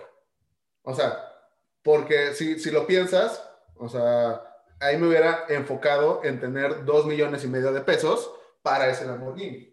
Pero hubiera perdido todas las el potencialidad que he hecho hasta ahorita que ahora, o sea, lo que he crecido y lo que he hecho y lo que he generado para hacer cosas más grandes, vale mucho más que ese Lamborghini. Es como si hubiera vendido, o sea, si en ese tiempo hubiera vendido mi empresa, o sea, yo, por dos millones y medio de pesos. Cuando ahorita mi empresa o yo vale 200 millones. Y así lo veo yo. O sea, porque yo lo veo como potencializar. O sea, y por eso, si te digo, si no me ha, no me ha, gracias a Dios, no tengo la necesidad eh, por mucho tiempo de, de ahora sí empezar un negocio, ahora sí empezar tal cosa, este, porque justo yo soy alguien que en vez de tener un producto y, ching- y luego buscar dónde ponerlo, más bien lo que estoy haciendo es al revés. O sea, lo que he estado haciendo de- que empecé, más bien es generar los, las líneas de distribución antes de tener el producto. O sea, porque yo ahorita, con, con todas las, las, las conexiones que he hecho, con toda la, la gente que tengo a mi alrededor, toda la gente que confía en mí, todo, todo eso, ahorita, o sea, ya ahorita ya se está haciendo, pero eh, fue mucho más fácil empezar algo que, que antes hubiera sido, pues, literalmente chingarle de, de nada, de cero. O sea, y pues sí, creo que ya lo puedo decir. Pero justo empecé una, una constructora en Ciudad de México, este, con, o sea, y mi socio es uno de los mejores constructores de, de Latinoamérica. O sea, que tienen, tienen toda la infraestructura y todo.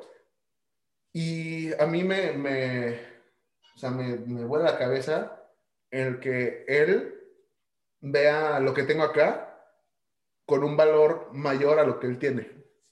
O sea, a lo que él ya había construido en cuanto a infraestructura y todo, porque justo salió todo esto por, porque lo mismo por mí, por clientes y todo, eh, empecé a conocer mucha gente y justo así platicando salió de que, oye, necesito esto, no, no, no conozco a alguien.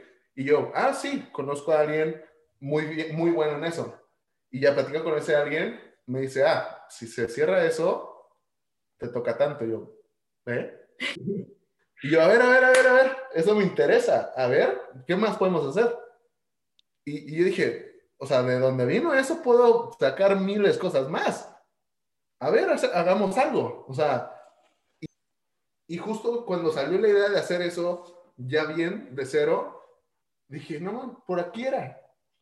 O sea, y, y justo, o sea, me habían ofrecido hacer negocios hace mucho, pero nunca había aceptado porque, eh, por ejemplo, con toda la gente que he estado conociendo, mi approach ha sido en, de que, ah, quiero, quiero conocerte, quiero eh, hacer networking, quiero, eh, este, quiero tener algo que ofrecer de mi parte. Por este, por este lado, por ejemplo, fue la fotografía. O sea, porque a toda esa gente le- les, o sea, sí había como un lugar para alguien que tomara fotos, fuera buena persona, me considero una buena persona, bien educada y, y, este, y, y supiera, que sí supiera cómo, cómo manejar situaciones este, complicadas.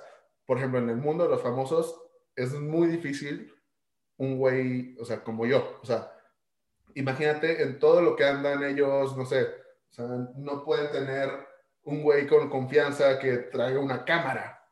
¿Sabes cómo? O sea, sí es, o sea, sí es difícil para todos ellos, pero cuando encuentran a alguien de confianza que saben que nunca les va a hacer algo malo, o sea, para, para ellos vale Más que la. Ajá. fotografía, o sea, Sí, más sí, que sí. lo que... Porque justo, o sea, hace poquito me puse a pensar, ah, porque vi una, vi una, una nota en, en internet que me consideraban eh, de los cinco mejores fotógrafos de México. Y dije, ah, chinga. y yo, ah, chinga. Y yo, ah, qué- qué- pues qué chido. Y luego, o sea, siendo súper sinceros, dije, no soy el quinto mejor fotógrafo de México. pero luego vi bien la nota y dije, ah, o sea, esto no, no están diciendo técnicamente, o sea, porque como ellos lo consideran es de pues, quien conoce a más gente y todo, o sea, más bien están poniendo a los cinco mejores güeyes conectados. o sea, y ahí sí me podría, sí me podría poner en ese, en ese, en ese categoría y sí decir, porque justo la otra vez me preguntaron, oye, ¿cuál crees, cómo crees que haya sido como, hayas crecido rápido? Y yo, fotos, no creo.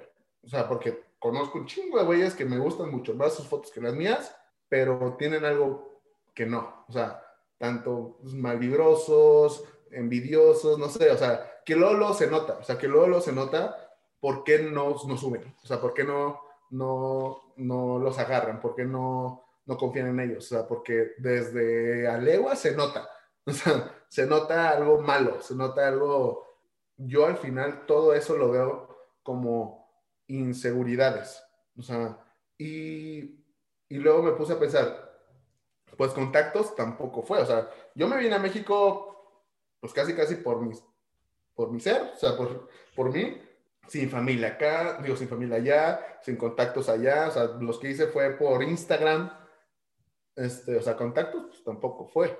y luego, hablando con esa persona, me dice, es que ya, ya me di cuenta, o sea, eres un güey bien educado, o sea, eres un güey que se nota que que no eres una mala persona. O sea, eres un güey que, o sea, que desde tus papás se nota que, que lo hicieron bien.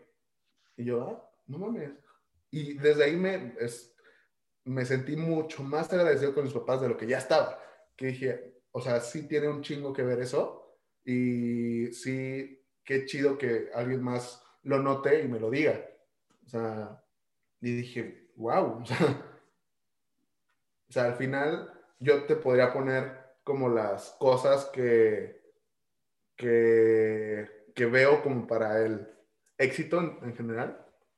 Y yo antes ponía primero el, el dinero. Ahorita es el último lugar. O sea, porque sí es algo necesario. Pero, y luego ponía primero los contactos. Hasta que me fui a México y conocí a mucha gente que todo el mundo, que conocía a todo el mundo. O sea, que todo el mundo los conocía, pero están quemadísimos con todos. O sea, y todo el mundo los conoce y tiene un chingo de contactos, pero para mal. O sea, de que, ah, no, con ese güey no trabajamos. Y dije, ah, no mames, todos los contactos no es. ¿Y talento? Pues, pues no, tampoco. O sea, porque te digo, conozco un chingo de gente súper talentosa que simplemente no, no la hace, no sube, no, no, no sé. Entonces tampoco es el talento. Y dije, ah, entonces literalmente es el ser buen pedo. ser buena persona. o sea, y, y lo, te lo puedo poner en, en, en, cómo lo veo yo en niveles. O sea, es ser buen pedo. Luego los contactos, luego el talento y luego el dinero.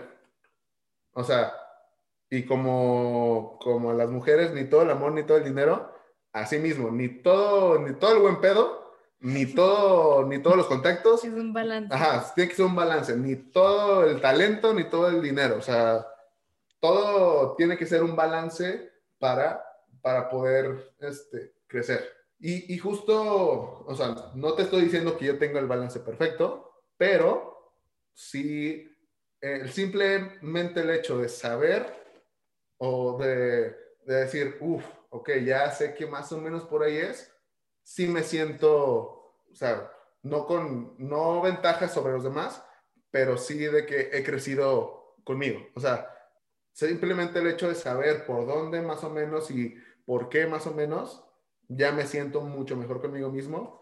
Y, o sea, tengo tres años de ir en México y desde, los, desde que empecé, empecé con artistas, empecé con todo ese tipo de cosas, pero apenas te podría decir que unos cinco meses me sentí seguro de lo que estoy haciendo.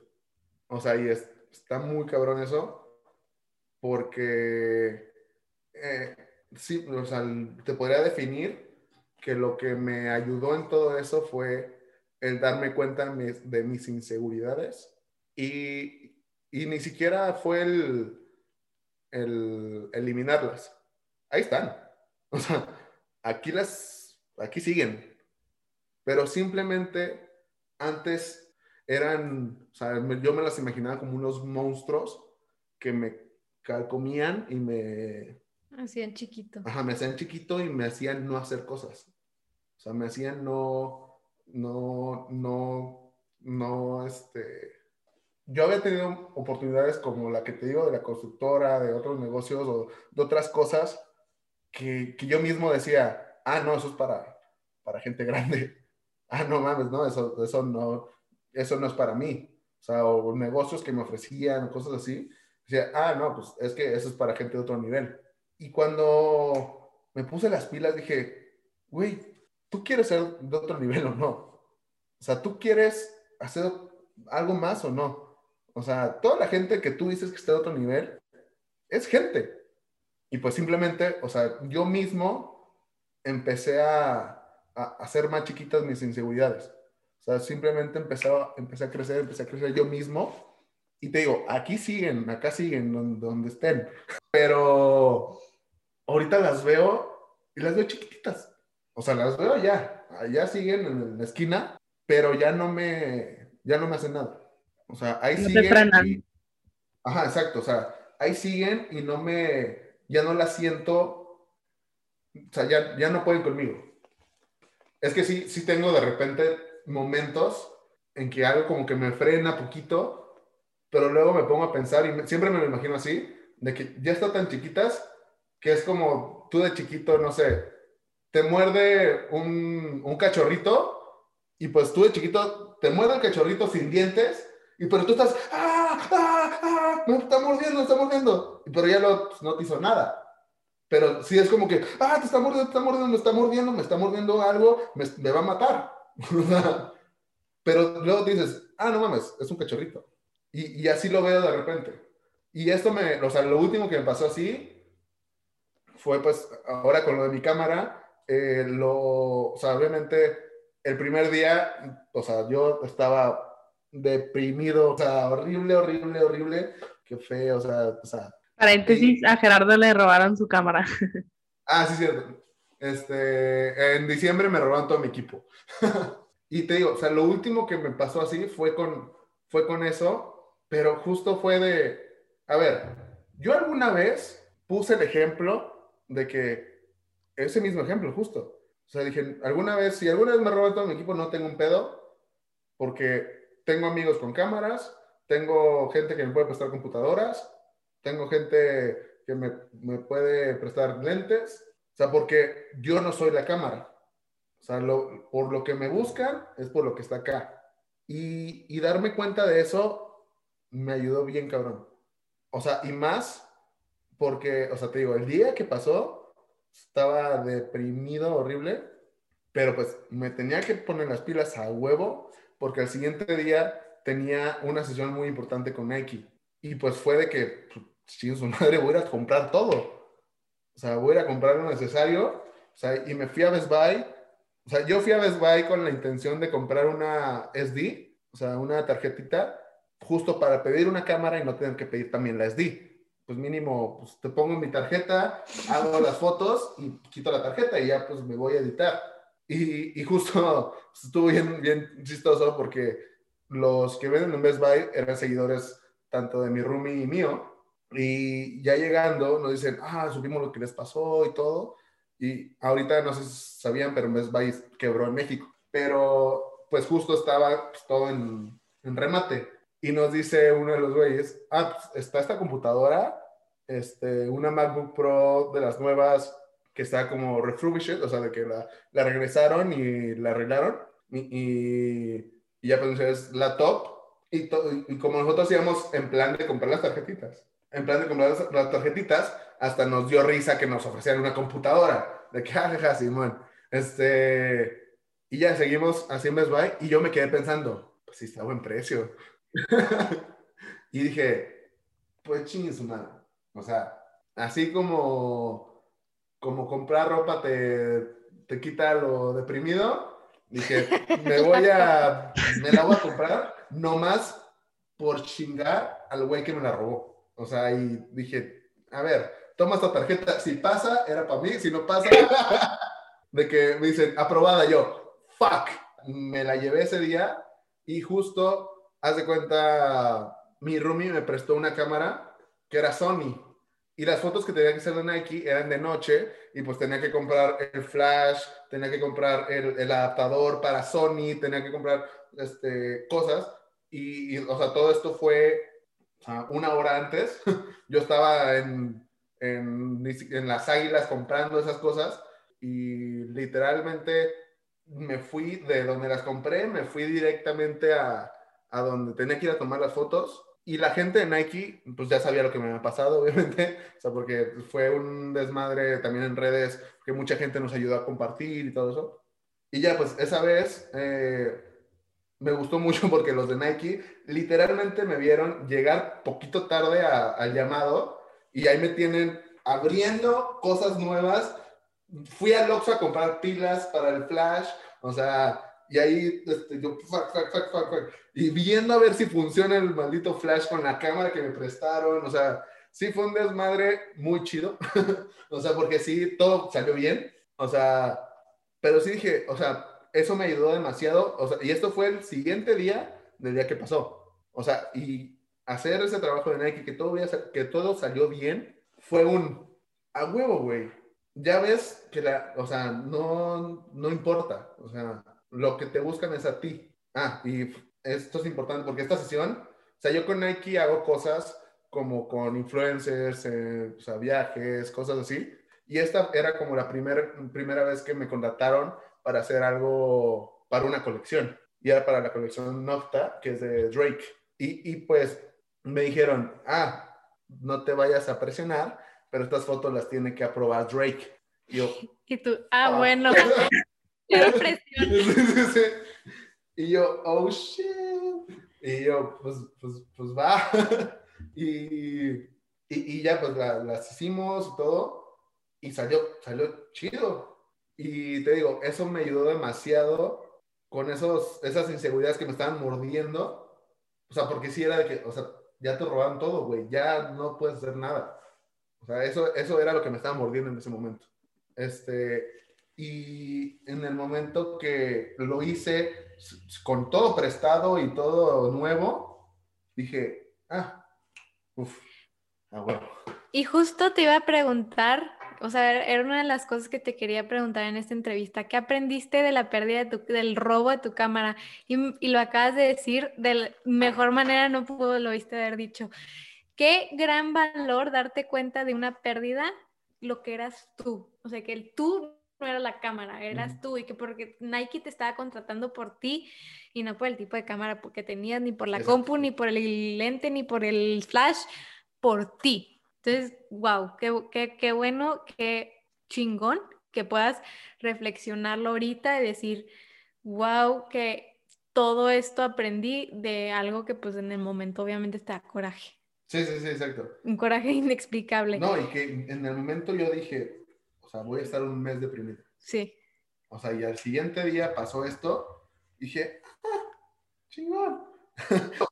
pero Sí, todo sí, esto sí. yo creo ha sido, o sea, todo esto, to- cada, cada oportunidad que nos has contado desde el principio de tu historia hasta el momento que estás el día de hoy sentadas, gracias con nosotras, ha sido por todas las oportunidades que te has abierto a la vida y te lo reconozco y te lo felicito porque creo que de eso se está hecho la vida, o sea, el tren de las oportunidades no pasa todos los días y nomás se suben los que están dispuestos a de verdad aprovechar cada vez que pasa.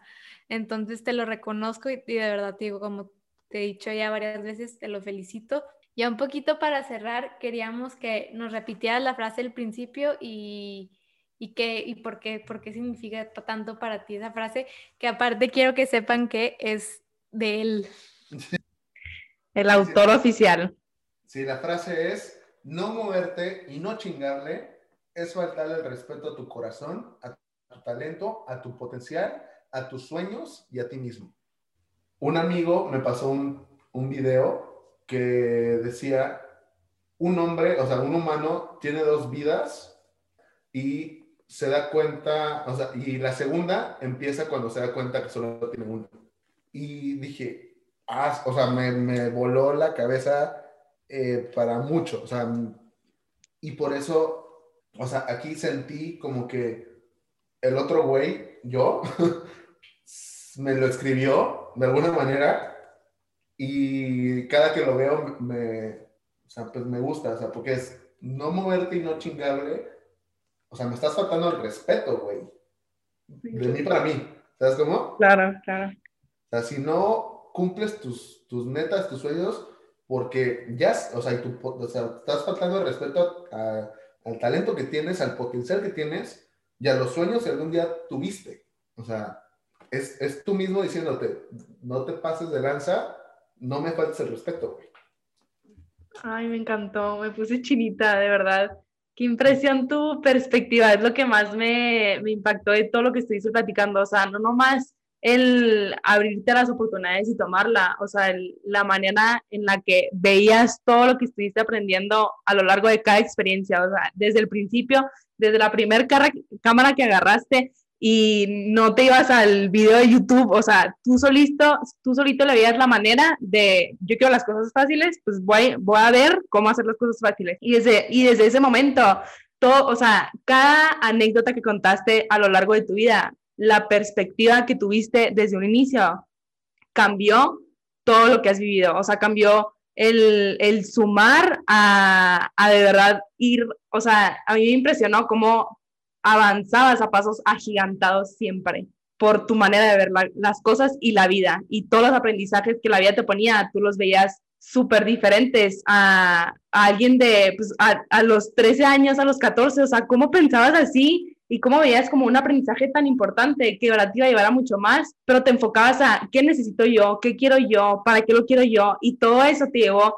pues avanzar y avanzar y llegar a lo que eres ahorita, que de verdad mis respetos, que pues nunca dejamos de aprender y qué padre que, que lo compartas así y yo creo que es súper bonito también para uno, o sea, para ti yo creo que también eh, eh, platicarlo y de verdad voltear atrás y reconocer todo lo que, de que, ah, mira, soy yo, o sea, soy yo, esa persona que ha logrado todo esto, ya sabes, o sea, qué padre que ya lo puedes contar así, porque pues tú lo hiciste, o sea, tú lo construiste y a ti te costó, y yo que la, o sea, podemos aprender demasiado de esto, y de verdad estuve reflexionando muchísimo todo y cada uno de tus momentos este, de tu vida que me encantó, me encantó la manera en cómo lo platicabas y cómo lo veías tú porque yo creo que es, es algo súper, súper valioso de, de, compartir, de verdad te lo reconozco muchísimo eso. Muchísimas gracias. No, muchísimas gracias a ustedes. O sea, y justo le, les platicaba que ahorita haciendo,